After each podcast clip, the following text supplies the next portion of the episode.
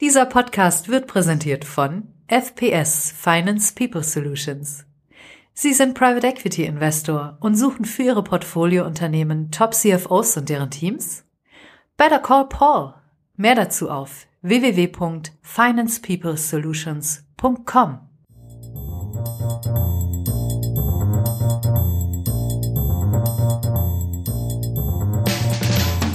What's up Corporate Finance? Der Podcast für die deutsche Corporate Finance Szene. Immer freitags zum Start ins Wochenende. Mit spannenden Gästen aus der Banking-, Berater- und Finanzinvestor-Szene.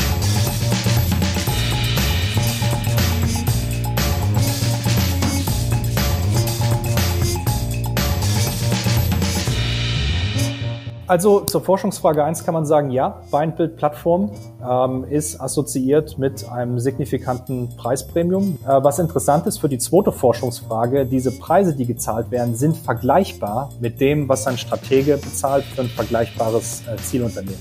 Und das ist spannend, weil es gibt zumindest mal in der Wissenschaft, aber ich denke auch in der Praxis häufig die landläufige Meinung, dass wenn wir ein Unternehmen haben und da bietet ein Stratege dafür und ein Finanzinvestor, dass der Stratege immer mehr bieten kann, weil er preist Synergien ein mit sich selber.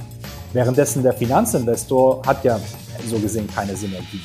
Und die Buy-and-Build-Strategie, die, die ändert dieses Paradigma schon ein Stück weit. Und wenn die Private Equity Manager das quasi zum Zeitpunkt des Buyouts wissen und in ihr ähm, LBO-Modell mit äh, einkalkulieren, dann erhöht sich auch der Reservationspreis, sprich man kann auch einen höheren Preis gehen und möglicherweise auch den Strategen ausbieten. Und bei der dritten Forschungsfrage haben wir dann festgestellt, dass Buy-and-Build-Strategien signifikante Outperformance erzeugen. Und wenn man sich mal die Treiber anschaut, dann liegt das in erster Linie an Topline-Wachstum und an Multiple Expansion. What's up, meine lieben Podcast-Fans? Mein Name ist Philipp Habdank und ich begrüße heute speziell die Baumeister unter euch zu einer brandneuen Folge von What's up Corporate Finance. Warum die Baumeister? Nun, als solche inszeniert sich die Private Equity Branche ja sehr gern. Neue Plattform hier, große Kette dort. Private Equity sucht fragmentierte Märkte, konsolidiert diese und baut dann dort den Marktführer. Die Branche nennt das Buy and Build. Klar, die Baumeistergeschichte Kommt natürlich auch viel besser an als Buy and Break und Financial Engineering, was ja früher mal en vogue war bei den Finanzinvestoren. Aber ist Buy and Build wirklich so viel besser und anders als die traditionellen Werkzeuge von Finanzinvestoren? Steht dort beim Exit wirklich eine größere und operativ auch bessere Firma da? Und wie viel Rendite und vor allem wie viel Überrendite ähm, erwirtschaften denn die Finanzinvestoren mit den gehypten Buy-and-Build-Strategien?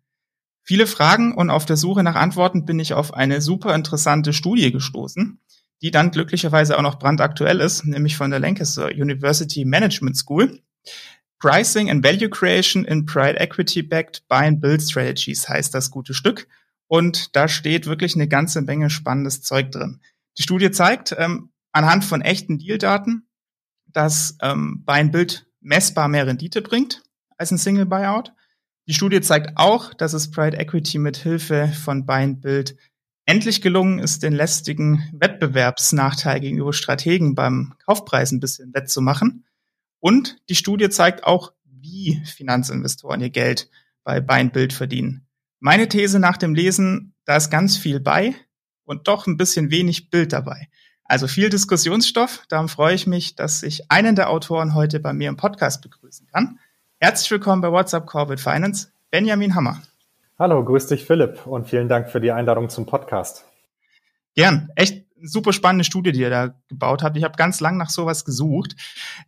Sag doch mal kurz zum Start, wer ihr seid und was ihr da so gemacht habt, wer so euer, was so dein Background ist. Ja, sehr gern. Ähm, ich kann dir verraten, wir haben auch wirklich sehr, sehr lange an der Studie gearbeitet, wie das eben so üblich ist in der Wissenschaft. Äh, die erste Version, die war 2018 schon draußen und äh, die neueste Version ist in der Tat auch erst seit 14 Tagen draußen, die du jetzt äh, gelesen, auch gerade angesprochen hast. Wir sind ein Team aus Wissenschaftlern. Ähm, meine Co-Autoren sind der Dennis Schweitzer von der Concordia University in Montreal, der Bernhard Schwetzler von der Handelshochschule Leipzig und der Nikolaus Marcotti Dem, der auch von der Handelshochschule Leipzig sind. Und wir vier sind zusammengekommen, um das Thema Private Equity ähm, näher zu untersuchen, insbesondere eben Weinbildstrategien. Gib doch mal kurz ein paar Eckdaten zur Studie. Ähm, hat die einen Sponsor? Was habt ihr da untersucht? Ein bisschen was zur Methodik, ähm, bevor wir dann gleich in die Inhalte gehen. Klar, gern. Ähm, also es gibt keinen Sponsor für diese Studie direkt. Ähm, du hattest es ja vorhin schon erwähnt. Ich arbeite an einer englischen Universität, äh, Lancaster University, ähm, bin aber auch mit der HL in Leipzig noch affiliiert. An der HL gibt es ein Forschungsinstitut, ein Think Tank für Private Equity, das CCTPE, äh, was ich gemeinsam mit meinem Kollegen Bernhard Schwetzler aufgebaut habe. Und dort äh, bin ich auch noch als akademischer Direktor tätig. Das Forschungsinstitut selber hat schon viele Förderer, da sind wir auch sehr dankbar. Äh, wir haben es 2017 gestartet, eben mit der Vision, einen der führenden Think Tanks für Private Equity in Europa aufzubauen. Und das war wirklich nicht leicht. Aber wir haben zum Schluss eben ja 15, 16 Förderer gefunden, die diese Idee unterstützen. Das ist aber losgelöst von der Forschung und das ist auch ganz wichtig. Die Forschung selber muss unabhängig sein ähm, und natürlich ergebnisoffen und insofern ist auch diese Studie hier ähm, entstanden, äh, losgelöst an sich von den Fördergeldern. Aber natürlich muss man auch dazu sagen, dass Forschung teuer ist und äh, Förderung braucht. Ähm, insofern das dazu. Zu den Eckdaten der Studie es ist im Grunde genommen, wie man so schön sagt, eine Mixed Methods Studie. Das heißt, wir haben zwei verschiedene Methoden, mit denen wir rangehen. Einmal große empirische Analyse, also sprich riesengroße Datensammlung und dann multivariate Verfahren, um systematisch die Daten zu analysieren. Auf der anderen Seite haben wir aber auch umfragebasierte Ergebnisse. Und das ist eigentlich relativ selten, dass man diese Mixed Methods Studien hat, weil es natürlich super aufwendig ist. Aber wir sind den Aufwand gegangen, weil das Thema ist relativ neu in der Forschung, nicht so neu in der Praxis. Ähm, aber es gibt wirklich super wenig äh, wissenschaftliche Auswertung dazu. Und als Forscher hat man ja immer ein bisschen das Problem, dass man diese großen Datensätze sammelt, dann auswertet. Ähm, und manchmal neigt man dazu, Dinge vielleicht zu überinterpretieren im Elfenbeinturm. Und genau das wollten wir vermeiden. Deswegen haben wir gesagt, wir haben noch diese Umfrageergebnisse, wo wir mit den Private Equity Managern sprechen und ein bisschen besser versuchen, das Phänomen zu verstehen und vielleicht auch ein paar Sachen offen zu legen, die man empirisch gar nicht auswerten kann. Wer trifft wann, welche Entscheidungen. Das ist ja nichts, was man aus einem großen Datensatz rauslesen kann. Und das ist die Idee der Studie. Ähm, was für einen Datensatz habt ihr da analysiert? Also was für LBO-Daten habt ihr euch geholt? Das ist ein bisschen verschwiegener Markt eigentlich. Mhm. Aber wir sind gestartet mit kommerziellen Datenbanken. Es gibt äh, einen Anbieter, Büro van Dijk, ähm, der selber auch in Private Equity Besitz ist übrigens. Äh, die haben äh, verschiedene Datenbanken äh, zum Thema Transaktion. Das nennt sich dann C4, aber auch zum Thema Accounting-Daten. Da gibt's Orbis, äh, Amadeus, äh, Markus äh, und so weiter und so fort, je nachdem, welchen geografischen Fokus man hat. Und das C4-Produkt ist ein relativ vergleichbar mit Capital IQ oder Merger Market, was viele kennen. Und das Gute aber bei den Büro van Dijk Produkten ist, die haben gemeinsam Identifier, so dass man dann also auch Accounting-Daten relativ einfach dran spielen kann. Damit sind wir gestartet. Ja, wenn man da 97 bis 2020 mal alle, alle LBOs zieht, kommt man da in die Region 40.000 Buyouts und da sind wir auch gestartet.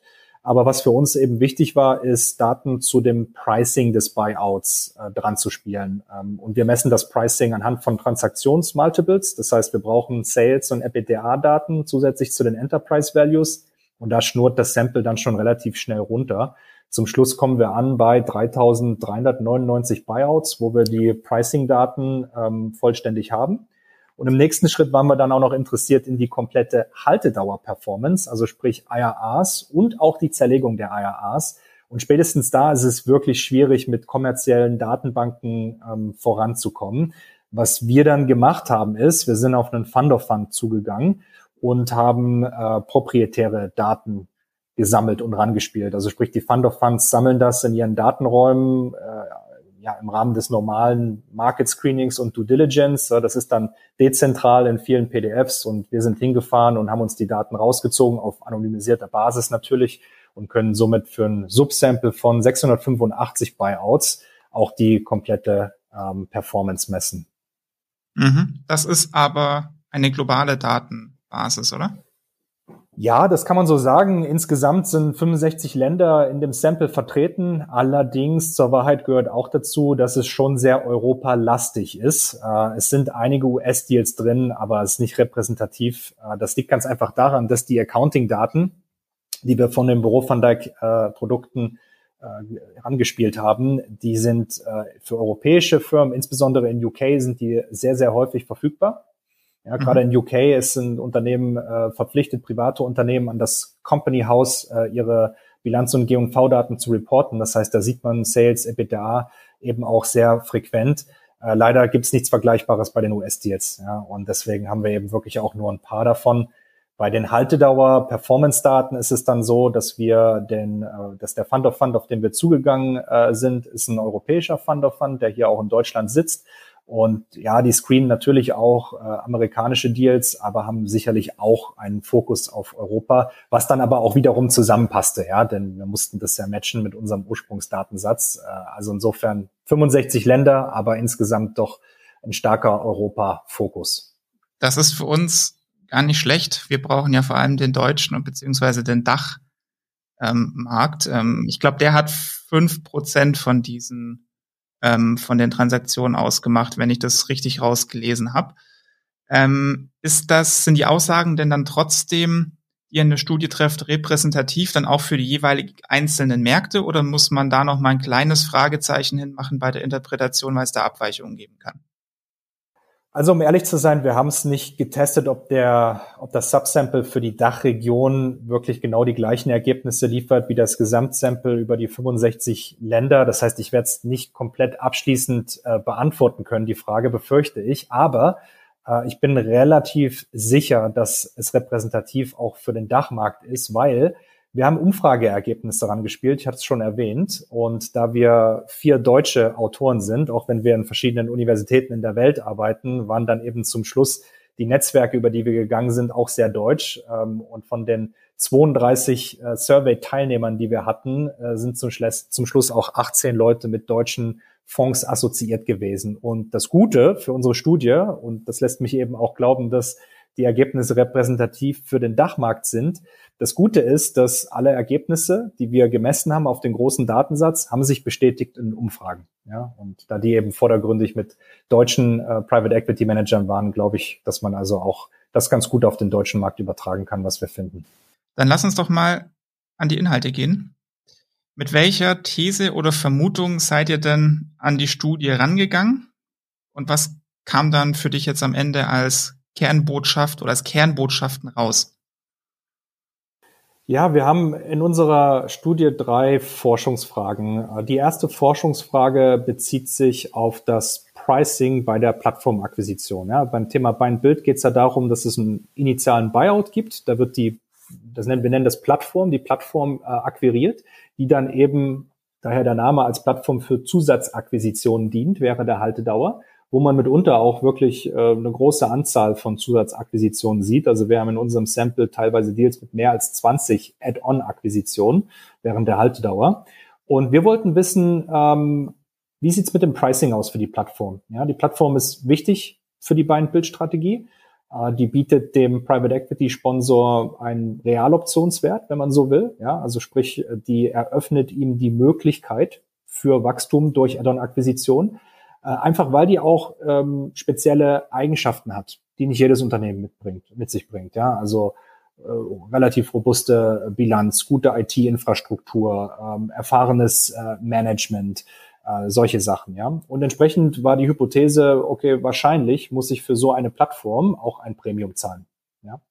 In der zweiten Forschungsfrage äh, schauen wir uns dann an, äh, diese Preise für die Buy-and-Build-Plattform, wie verhalten die sich eigentlich verglichen mit Preisen, die strategische ähm, Akquirierer zahlen für vergleichbare Targets. Also sprich, wir schauen uns eine Kontrollgruppe an von Corporate M&A Deals ähm, und vergleichen mal so ein Stück weit die Größenordnung. Ja? Zahlt der PE jetzt mehr, als was ein Stratege zahlen würde für ein vergleichbares Target oder ist es weniger? Macht es einen Unterschied? Äh, ja oder nein?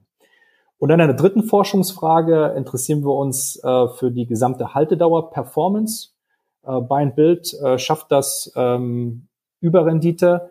Äh, wenn ja, wo kommt die her? Das heißt, wir zerlegen dann den IRR auch in seine einzelnen ähm, Bestandteile.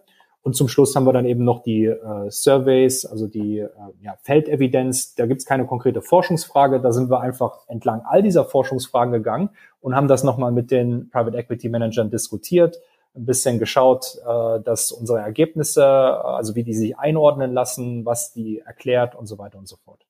Und was kam raus? Also zur Forschungsfrage eins kann man sagen, ja, Beinbild-Plattform ähm, ist assoziiert mit einem signifikanten Preispremium, wie erwartet. Äh, was interessant ist für die zweite Forschungsfrage, diese Preise, die gezahlt werden, sind vergleichbar mit dem, was ein Stratege bezahlt für ein vergleichbares äh, Zielunternehmen. Und das ist spannend, weil es gibt zumindest mal in der Wissenschaft, aber ich denke auch in der Praxis häufig die landläufige Meinung, dass wenn wir ein Unternehmen haben und da bietet ein Stratege dafür und ein Finanzinvestor, dass der Stratege immer mehr bieten kann, weil er preist Synergien ein mit sich selber. Währenddessen der Finanzinvestor hat ja so gesehen keine Synergien. Und die Buy-and-Build-Strategie, die, die ändert dieses Paradigma schon ein Stück weit. Denn ich meine, klar, das Fund-Vehikel hat nach wie vor keine Synergien mit der Plattform, aber die Plattform hat Synergien mit den Add-ons. Und wenn die äh, Private Equity Manager das quasi zum Zeitpunkt des Buyouts wissen und in ihr ähm, LBO-Modell mit äh, einkalkulieren, einfließen lassen, dann erhöht sich auch der Reservationspreis, sprich, man kann auch einen höheren Preis gehen und möglicherweise auch den Strategen ähm, ausbieten. Wir haben jetzt keine Auktionsverfahren bei uns im Sample drin, also wir können nicht direkt Bieterwettstreite äh, äh, messen, aber zumindest können wir das eben sehr schön sehen, dass wenn keine Buy-and-Build-Strategie da ist, sieht man in der Tat, die Preise sind niedriger im PE, aber wenn die Buy-and-Build-Strategie da ist für eine Plattform, zahle ich vergleichbar. Und bei der dritten Forschungsfrage haben wir dann festgestellt, dass Buy-and-Build-Strategien signifikant, äh, signifikante Outperformance erzeugen. Und wenn man sich mal die Treiber anschaut, dann liegt das in erster Linie an Topline-Wachstum und an Multiple Expansion. Was mhm nicht signifikant unterschiedlich war. Wenn man sich Buy-and-Build-Deals versus nicht Buy-and-Build-Deals anschaut, ist das Thema äh, Margenverbesserung und das Thema Deleveraging. Also bei den zwei Faktoren haben wir keine Unterschiede festgestellt. Mhm. Da brennen mir ganz viele Nachfragen auf der, auf der Zunge. Ähm, wird aber gern erstmal das nochmal mit Zahlen unterfüttert haben. Wie hoch ist denn die Kaufprämie im Schnitt, die Pride Equity bezahlt? für so eine Buy-and-Build-Plattform, das müsstet ihr ja eigentlich aus eurem Datensatz dann rauslesen können, oder? Ja, so ist es. Also wenn man mal die 3399 Buyouts zugrunde legt, für die wir die äh, Multiples haben, wir haben es jetzt vordergründig auf das Sales Multiple gemessen, auch wenn natürlich in der Praxis das EBITDA Multiple im Zweifel spannender ist, aber da hat man einfach mehr Datenpunkte. Ähm, und da haben wir ein äh, Premium von bis zu 30 Prozent gemessen. Ja, 20 bis 30 Prozent kann man, kann man äh, relativ solide sagen. Ähm, gegenüber einem Single Buyout. Also so ist es. Genau, gegenüber einem normalen Buyout, der keine Buy-and-Build-Strategie fährt. Ja, also die Plattform kostet 20 bis 30 Prozent mehr, als ein regulärer Buyout kosten würde, ohne äh, Add-on-Akquisition. Äh, dann hast du eigentlich gerade auch gesagt, dass sie das machen können, weil ähm, Private Equity bei Buy-and-Build-Strategien auch Add-ons und deren Synergien ja. einpreisen kann. Was für einen Effekt hat denn das in den Zahlen? Mhm. Also vielleicht noch mal ein, ein Wort auch zu diesem Vergleich mit den Strategen, bevor ich deine, deine Frage äh, beantworte. Ähm, man muss natürlich einen Kaviat hinzufügen. Ne? Die, der, der Wertsteigerungsansatz, den ein Stratege hat, kann mitunter natürlich ein anderer sein. Und sprich, die Preise, die gezahlt werden, die kann man auch nicht immer auf den Euro genau äh, vergleichen. Äh, also ich mache mal jetzt ein einfaches Zahlenbeispiel. Also sagen wir mal, der Stratege, der kauft ein Unternehmen, das hat 200 Millionen Enterprise Value und der Stratege selber hat nochmal 200 Millionen Enterprise Value, dann ist die konsolidierte Einheit 400 Millionen Enterprise Value. Und jetzt sagen wir mal, der PE, der kauft eine Plattform, die hat auch 200 Millionen Enterprise Value, macht aber dann 10 Add-ons, wo jeder nur 10 Millionen Enterprise Value hat. Ne? Dann ist die konsolidierte Einheit in Summe 300 Millionen Enterprise Value wert. Soll heißen, die Reservationspreise sind nicht exakt identisch und was jeder bieten kann, wird nicht exakt identisch sein. Äh, das heißt, hier sind natürlich auch unsere Ergebnisse ein bisschen mit Vorsicht zu genießen. Aber uns ging es eigentlich mehr um das Big Picture und mehr um die Vorzeichen, die sich wechseln. Weil wenn ich das eben mal anschaue, normaler äh, Buyout ohne Add-on-Akquisition da sind die äh, Unterschiede signifikant und deutlich. Das, heißt, das wird viel weniger gezahlt, als was eine Stratege für ein vergleichbares Target zahlen würde. Und das geht komplett weg, äh, wenn wir dann bei Bildstrategien äh, vergleichen mit den Strategen. Also da geht es uns mehr so um, äh, um die Vorzeichen und um die Größenordnung, nicht so sehr um das exakte Premium. Noch eine Zwischenfrage zur Größenordnung. Habt ihr auch Unterschiede zwischen Small und Mid Cap Bildstrategien ausgemacht? Also ist da ein anderes Kaufpreisprämium zu beobachten? Also wir haben es nicht gemessen, aber ich würde es stark vermuten aus zwei Gründen. Zum einen, je größer die Plattformen werden, desto höher die Wahrscheinlichkeit, dass man sie nicht proprietär hat, äh, also sprich auktioniert, kaufen muss und entsprechend äh, gehen dann die Multiples sicherlich hoch. Äh, zum anderen äh, sehen wir ja insgesamt auch den Effekt bei uns im Sample und der wird für viele Hörer auch nicht neu sein, dass je größer die Assets werden, desto höher gehen die Multiples. Also sprich, wird mich auch nicht wundern, wenn man im Mid-Cap-Segment nochmal ein bisschen ein höheres Premium sieht als im Small-Cap. Aber fairerweise, wir haben es nicht gemessen. Ich nehme es aber gerne mal mit. Das könnte noch eine äh, interessante Zusatzanalyse werden. Und so hast du es auch schon direkt in die Acknowledgements geschafft, Philipp. nice, nice. Ähm, teuer kaufen ist ja erstmal äh, ja eigentlich gar nicht so gut, aber in dem Fall ja doch gut, wenn man sich gegen Strategen durchsetzen kann. Aber ähm, am Ende sollte dann ja auch nicht nur mehr bezahlt werden für äh, eine Plattform, sondern die muss ja auch im Vergleich zum Single LBO am besten Fall auch mehr Rendite bringen. Das ist zumindest ja die Geschichte, die Pride Equity erzählt. Stimmt sie in Zahlen? Ja, kann man so sagen. Ähm, und es ist interessant, weil am Anfang fanden wir es auch paradox. Normalerweise ist die Logik des, des Private Equity ja immer buy low, sell high. Ähm, und jetzt sieht man ja bei einem, bei einem äh, Buy and Build äh, ist für die Plattform das Buy Low schon sehr schwierig zu erreichen. Ja, ähm, Buy High, Sell Higher. Ja, so könnte man es ausdrücken, genau. Ähm, es ist einfach so, die, die Plattform hat eine strategische Bedeutung für den PE-Investor. Das wissen natürlich die Verkäufer im Mittel auch, ja, und entsprechend verlangen sie ja auch, ein, auch eine Prämie. Da kommt man nicht drum rum. Das haben auch die Interviewergebnisse ganz gut bestätigt. Äh, und dann waren wir also interessiert, okay, das ist eigentlich ein Puzzle. Wie kann das sein? Ich zahle mehr beim Entry und trotzdem habe ich bis zum Exit eine Überperformance über einen regulären Buyout erzielt. Wie kann das sein? Ähm, und deswegen haben wir eben äh, nicht nur den IRR gemessen, sondern ihn auch zerlegt. Äh, da gibt es ein ganz gutes äh, Framework, ähm, was auch häufig in LBO-Modellen, Excel-Modellen hinterlegt ist, äh, wo man den IRR zerlegen kann in Topline-Wachstum, äh, Bottomline-Verbesserung. Also die beiden Faktoren werden häufig so unter operative Verbesserungen subsumiert.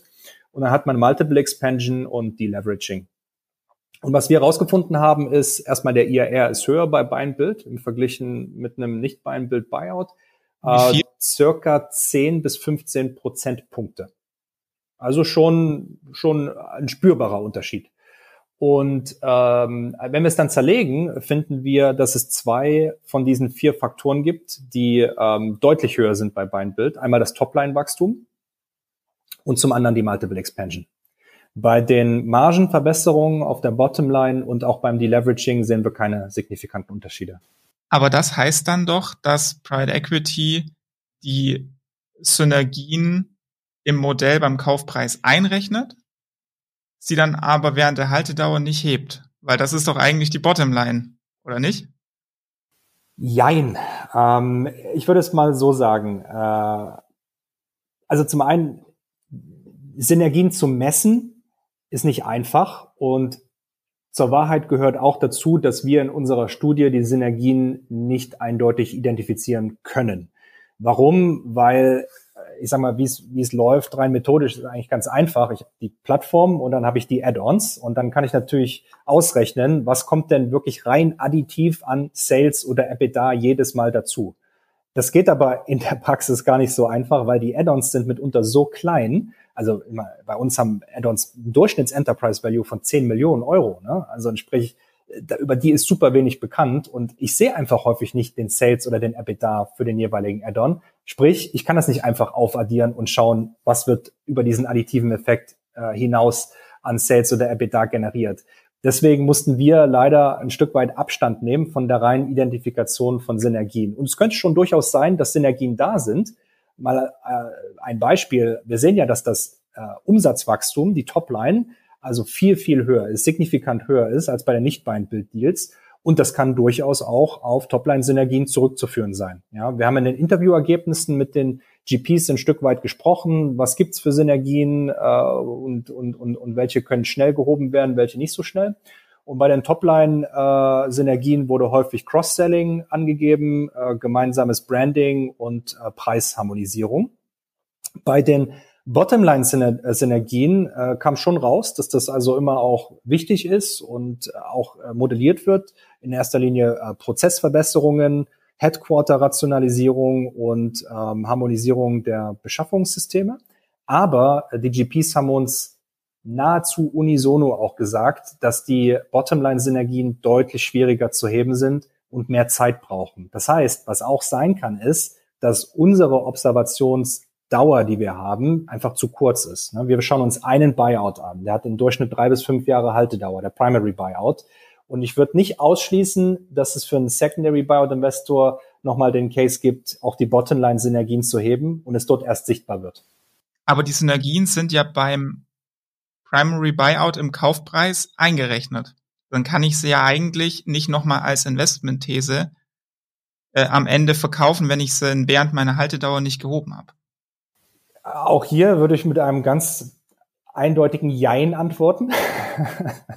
also zum einen, wie gesagt, muss man nochmal zwischen Topline und Bottomline unterscheiden. Ich glaube, bei den äh, Topline-Synergien, auch wenn wir sie, wie gesagt, nicht wirklich identifizieren können, glaube ich schon, dass sie da sind, auch im Primary Buyout schon. Also dieses signifikant höhere Umsatzwachstum, glaube ich schon, ist darauf zurückzuführen. Äh, bei den Bottomline-Synergien ist es so, ähm, rein von der Arithmetik her, äh, die Plattform hat meistens äh, eine ganz gute äh, Performance äh, und auch ein, ein, ein recht solide Marge. Die Add-ons wiederum wurden von den Interviewteilnehmern beschrieben als Unternehmen, die im Normalfall deutlich schlechter performen. Also sprich, die auch eine schlechtere Marge haben.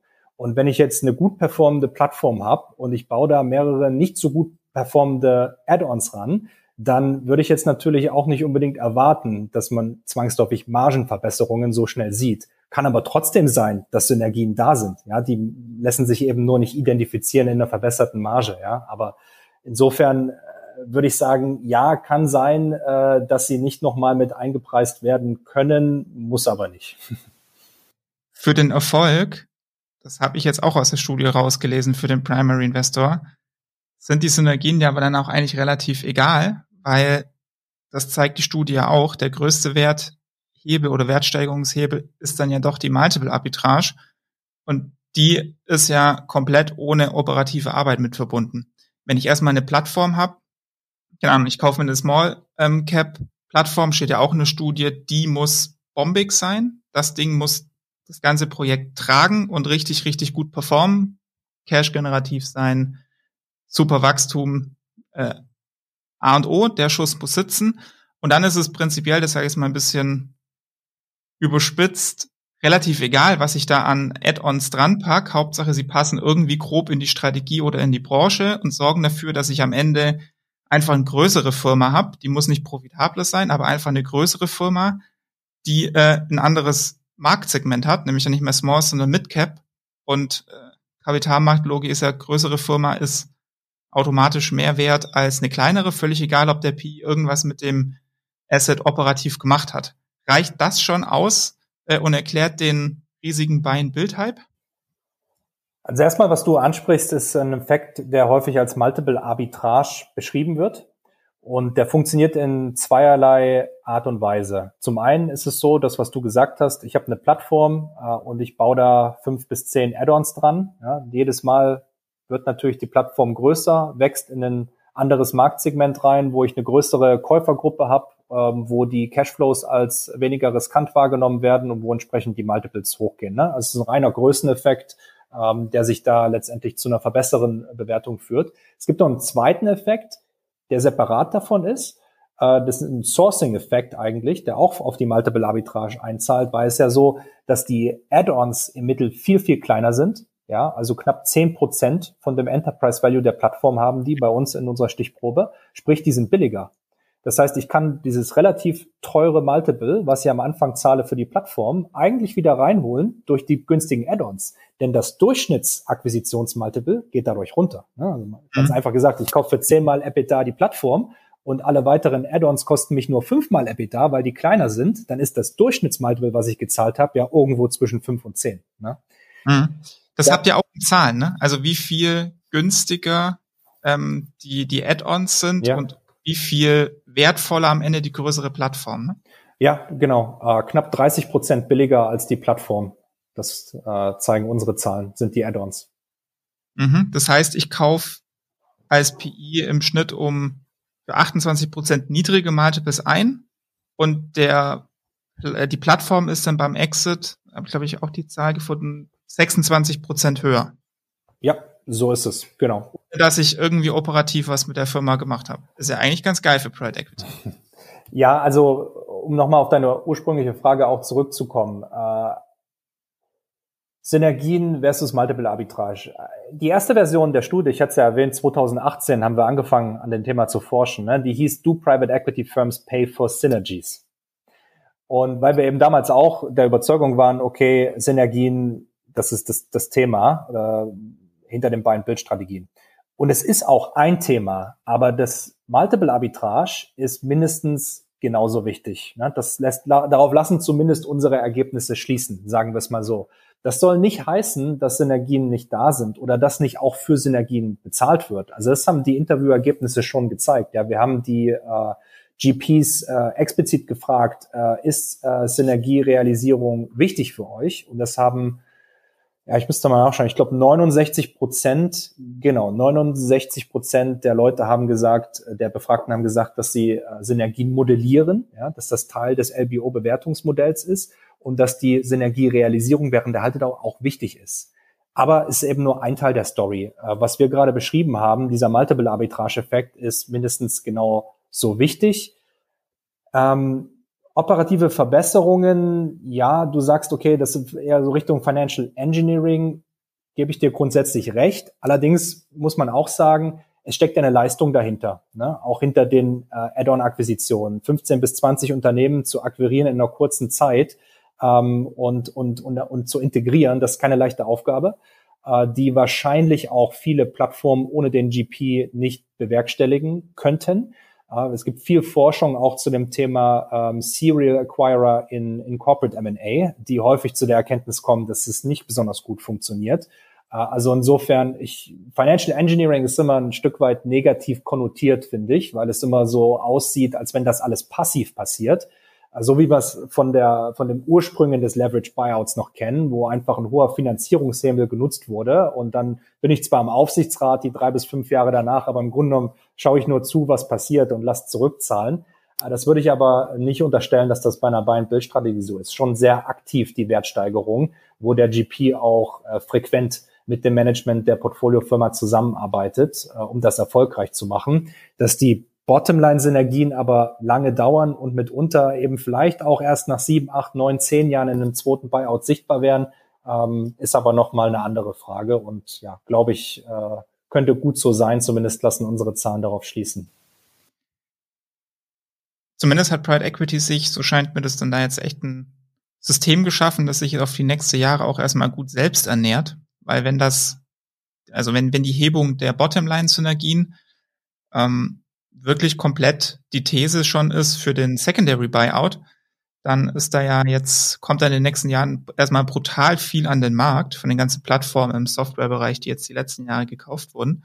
Was dann ja wiederum, auch wenn es eine größere Plattform ist, für Large Cap Häuser vielleicht interessant ist, die ja noch weniger wissen, wohin mit ihrem Dry Powder.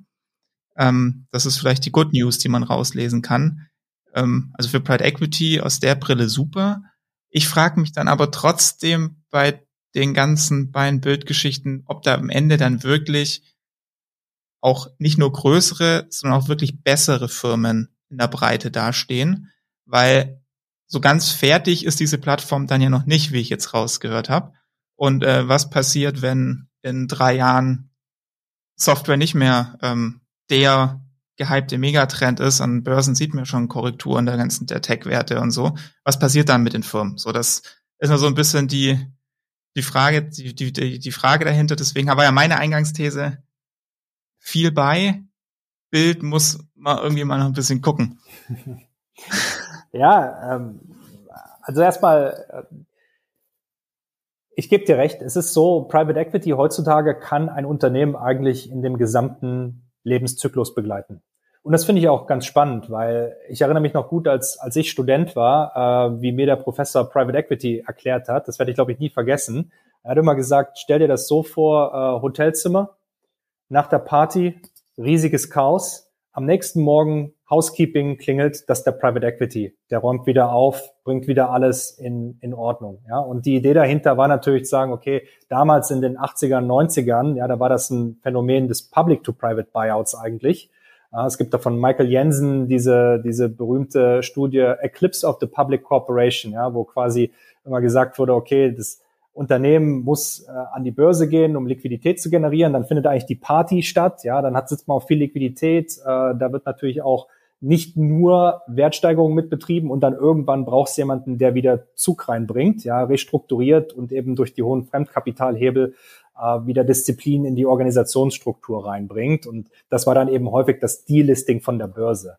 Ähm, also sprich, äh, das, das, der klassische LBO, wie er im Lehrbuch immer teilweise heute auch noch beschrieben wird, ist eben dieses reife Unternehmen mit hohen Cashflows, keine Investitionsmöglichkeiten mehr groß, und bei ein Bild, äh, ja, muss man sagen, zeichnet ja ein ganz anderes Bild. Ja, da gibt's ein, ein Plattformunternehmen, was unheimlich viel Wachstumspotenzial hat und was begleitet werden kann, teilweise über mehrere Phasen. Ja, es gibt ja Buyouts, äh, wo, wo äh, Assets äh, 15 bis 20 Jahre nur in Private Equity Hand sind. Ja, so ein konkretes Beispiel, was äh, häufig zitiert wird, ist äh, Nycomed, ein Pharmaunternehmen äh, aus den ähm, Nordics, was von Nordic Capital äh, gekauft wurde äh, wurde lange Zeit zitiert als der Buyout mit der äh, höchsten, äh, mit dem höchsten Money Multiple aller Zeiten. Ich weiß nicht, ob das aktuell noch äh, stimmt.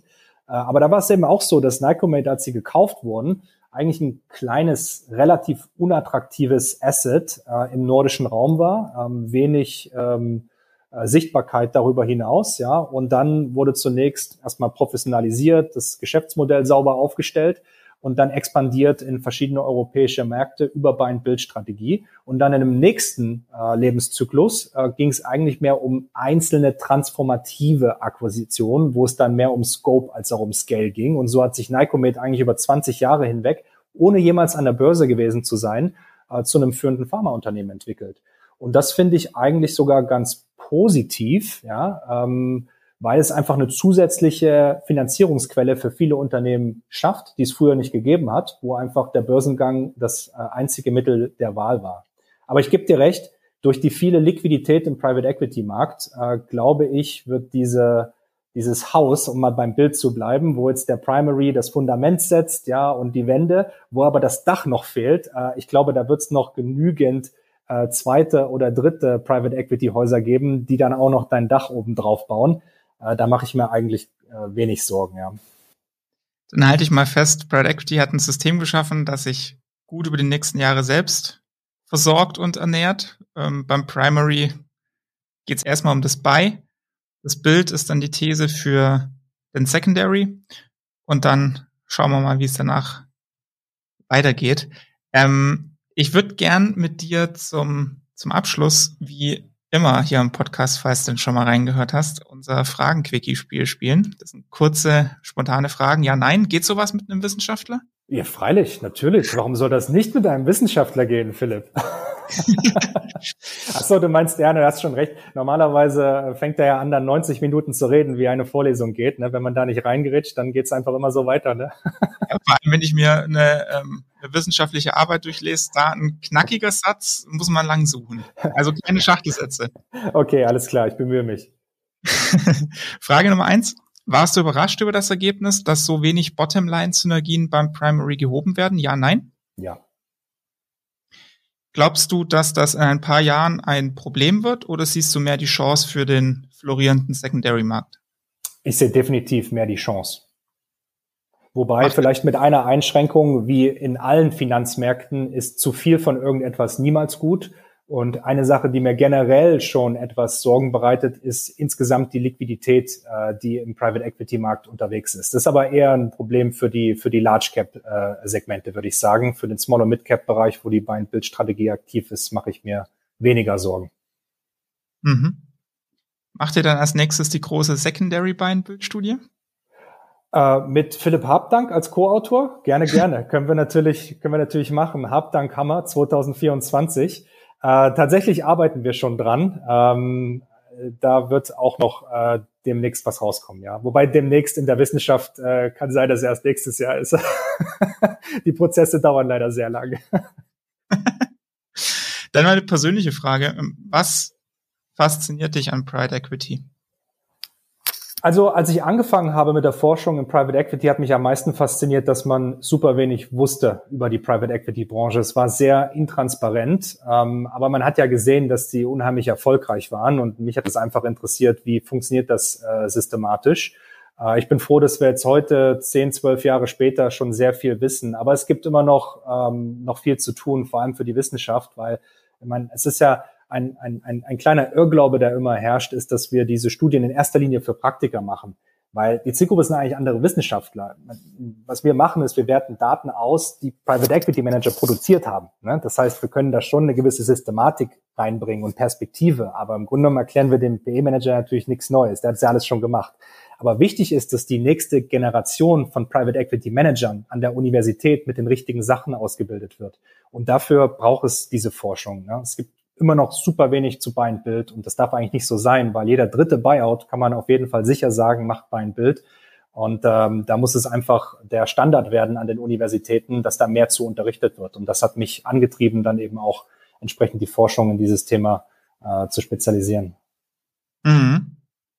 Hast du selbst mal über eine Karriere in Private Equity nachgedacht? Ja, ich war auch schon auf diesem Pfad unterwegs ähm, und habe es dann eigentlich nur Zufällen und meinem Doktorvater zu verdanken, dass ich in der Wissenschaft äh, zum Schluss äh, gelandet bin. Aber ja, ich war früher in Unternehmensberatung und Investmentbanking tätig vor meiner Karriere an der Universität äh, und es hat mir auch großen Spaß gemacht. Ich wollte da eigentlich immer wieder zurück. Ähm, wir hatten aber das Glück, wenn man das so sagen kann, während meiner Promotion, dass dieser Forschungszweig Private Equity unheimlich gut funktionierte. Wir haben dann ein paar Preise gewonnen, wir waren auf tollen Konferenzen unterwegs und ich habe wirklich dieses Potenzial gesehen und ja, entsprechend äh, bin ich dann in der Wissenschaft geblieben und habe es auch noch nie bereut bis heute. In, Im Fragenquickie ähm, habe ich auch immer gerne so ein bisschen Karrieretipp mit drin. Warum sollte sich ein Uni-BWL-Absolvent gegen eine Karriere mit viel Geld in Private Equity und für eine Karriere in der Wissenschaft Private Equity entscheiden? Ja, also das ist, äh, das ist eine Frage, die ist nicht leicht zu beantworten. Ähm, ich glaube, es braucht schon viel intrinsische Motivation. Ne? Der Job bringt viele, viele Vorteile für sich, mit sich, wenn man ein Mensch ist, der Spaß hat, ins Detail zu gehen. Ja, wenn man äh, neugierig ist, ja, wenn man Zusammenhänge gern äh, verstehen und, und aufzeigen will. Und natürlich auch, wenn man sie weitergeben will an die nächste Generation. Ja, das ist schon eine schöne Sache wenn man in der Vorlesung einfach die Studenten äh, vor sich hat äh, und die alles, was sie können, dann irgendwo auch von dir und deinen Kollegen gelernt haben. Das, das ist schon ganz schön. Wobei man manchmal auch merkt, wie, wie alt man eigentlich wird. Denn wir haben letztens, habe ich mit meinen Studenten über die globale Finanzkrise gesprochen und die meinten dann auch nur so, äh, Sir, wir waren da sechs Jahre alt. Äh, wir können uns da gar nicht mehr dran erinnern. ja, da merkt man erst mal, wie alt man schon ist. Ähm, aber das ist schon, schon sehr cool. Ähm, ja, aber natürlich muss jeder für sich selber entscheiden. Ich habe beide Sachen ausprobiert äh, und das hat mir dabei geholfen, meinen Weg zu finden. Und das würde ich einfach auch jedem anderen empfehlen. Heutzutage kann man auch relativ schnell promovieren. Es ist nicht mehr so, dass das vier, fünf, sechs Jahre dauert. Also insofern, wer es ausprobieren will, gerade in Deutschland, da gibt es super viele Möglichkeiten. In England ist ja leider so, wer ein PhD macht, der muss auch zwangsläufig in Akademie arbeiten. Aber in Deutschland ist es zum Glück nicht der Fall. Und an dem Think Tank an der HL hatten wir zu Höchstzeiten 12, 13 Doktoranden, die alle wieder in die Praxis gegangen sind. Ja, so kann man einfach mal in beide Welten reinschnuppern und dann schauen, was das Richtige für einen ist. Cool. Ich sehe Parallelen zum Finanzjournalismus auch ich. Schreibe ja drüber zu, ich sage jetzt mal, etwas geringeren Bezügen als dann die Community, über die wir schreiben. Aber es geht halt am Ende über die Leidenschaft zum zum Handwerk und dann halt auch das Brennen für die Themen. Also ich, I feel you. Danke dir, Benjamin, ähm, für die wirklich sehr coole Studie, die du gemacht hast. Ich finde, die unterfüttert mal sehr spannend mit Zahlen, ähm, was man schon auch ein bisschen denkt, aber hat doch auch ein paar neue Erkenntnisse, finde ich, gebracht. Ähm, also vielen, vielen Dank für deine Zeit. Ähm, hat echt Spaß gemacht. Ja, ich danke dir für die Einladung und ja, bis zum nächsten Mal. Jo, und ähm, ich sage es nur noch, die Studie in ihrer ganzen Pracht, ich glaube, das waren rund 66 Seiten, ähm, die gibt's natürlich schon online. Ähm, äh, ich pack sie auch noch mal in die Show Notes vom, vom Podcast. Ähm, da kann ich gerne noch mal die, die Kontaktdaten reinstellen zur heutigen Folge. Schaut gerne mal rein, bringt die Zeit mit. Wie gesagt, das lohnt sich. Da stehen sehr viel spannende, auch mal wirklich hier handfeste Zahlen drin und eben auch die Umfrageergebnisse. Ähm, wem 66 Seiten zu viel sind, kann auch gerne einfach den Shortcut bei uns über den Blog nehmen, www.whatsapp-corporate-finance.de. Da habe ich mal, ich habe mich schon durchgewühlt und werde euch die für mich wichtigen Thesen mal zusammenpacken. Ähm, ich hoffe, euch hat die Folge gefallen. Falls ja, wie immer gern bei Spotify die 5-Sterne-Bewertung dalassen und uns in der Szene weiterempfehlen. Damit wir dann am Ende auch eine Plattform werden, nämlich die führende Corporate Finance Podcast-Plattform. Äh, sind schließlich ja auch sowas wie Baumeister, Community-Baumeister. Feedback wie immer gern an mich. Ähm, ich freue mich drüber, bedanke mich fürs Zuhören. Wollte jetzt die Folge eigentlich mit dem Song zu Bob der Baumeister beenden, aber ich habe mich da mal kurz mit GEMA beschäftigt und mich dagegen entschieden. Darum bleibt's bei der gewohnten Melodie von Shane Ivers und ich wünsche euch jetzt ein schönes und bauträchtiges Wochenende. Bis zum nächsten Mal. Euer Philipp Habdank.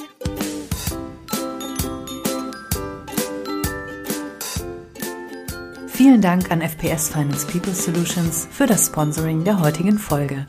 Mehr dazu auf www.financepeoplesolutions.com.